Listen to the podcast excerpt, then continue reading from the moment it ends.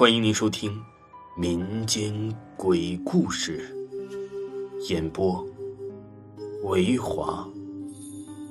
如果您喜欢维华讲的民间鬼故事，那您就不要吝啬您的小手，点个赞，关注一下再走吧。精彩继续。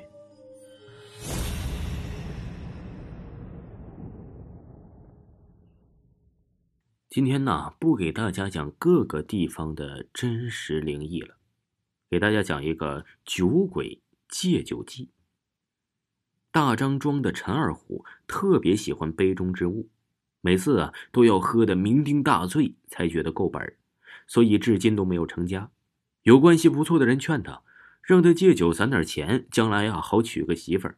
可这陈二虎却说呀：“我这辈子就喜欢酒。”等以后啊，俺就娶个酒缸做媳妇儿。此言一出，慢慢的也有人呢给他说媳妇儿了。爱喝酒，所以这酒场就多。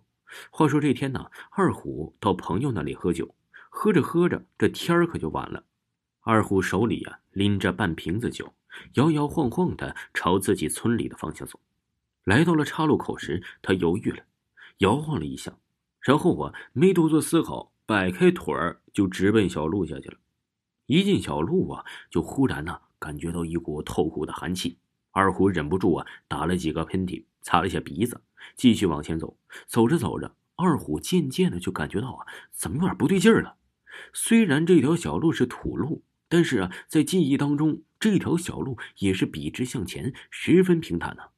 为啥今晚呢是出奇的难走？一会儿走上坡，一会儿走下坡呀？走了好一会儿，就在这时啊，突然看见有三个人正点着三盏油灯聚在一块喝酒。油灯火苗啊，散发出十分怪异的幽幽绿光。那三个人呢，看见二虎走了过来，就说：“呀，年轻人，看你走道啊，也拎个酒瓶子，是不是也好这口啊？”二虎啊，就走到这个眼前好家伙，这仨人喝酒啊，都不是用酒瓶子，而是用酒坛儿。这时啊，就见一个人新打开了一个酒坛子，一股刺鼻的扑香啊，就扑鼻而来了。闻着鼻，哎，就觉得这事儿绝对是一坛好酒。二虎当时就非常高兴，嗯，好酒，正宗的地瓜烧，里面绝对没有兑水哦。二虎就抬了抬胳膊，看了看自己手里的那半瓶酒，说了声：“什么玩意儿啊？”当时一扔啊，就扔一边去了，然后也没客气。抱起那个酒坛子，咕噜咕噜的就喝了一气，才心满意足的抹了抹小嘴儿。三位老哥，你们为什么在这荒郊野地里喝酒啊？二虎啊，这会儿才觉得面前的三个人怪怪的。由于小油灯啊不太亮，也看不真切，于是就问：三个人当中啊，就有个人说：“不瞒小兄弟，我们哥仨呀是常年这里看地儿的，我是老大，人称啊一斤二斤漱漱口。”说着，就指了指那哥俩，他叫三斤四斤照样走，他叫五斤六。这喝着喝着呀，此时就是金鸡报晓。那三个人朝二虎拱了拱手，说：“小兄弟，对不起了，我们得赶紧走。”这二虎一听啊，就笑着说：“三位老哥，在家你们一定是妻管严吧？”一个人笑了笑说：“什么妻管严呢？我哥仨都老光棍，还没见过老婆长什么样子呢。”这时啊，就听见二便鸡叫了。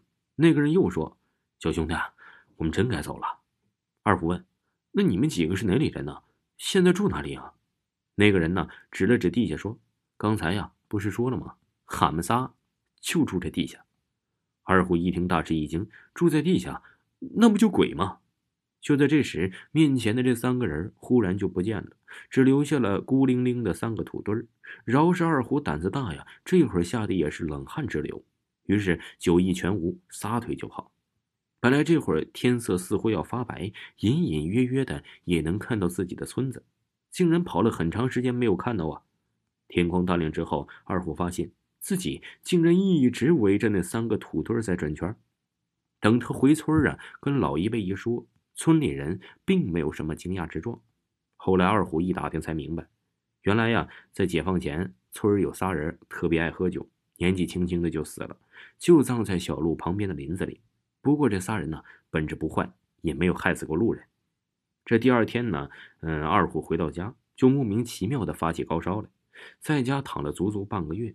从此啊，落下一毛病，只要看到酒就冷汗直流。真看不出来，二虎原来呀一个彻头彻尾的大酒鬼，就这样被吓得戒酒了。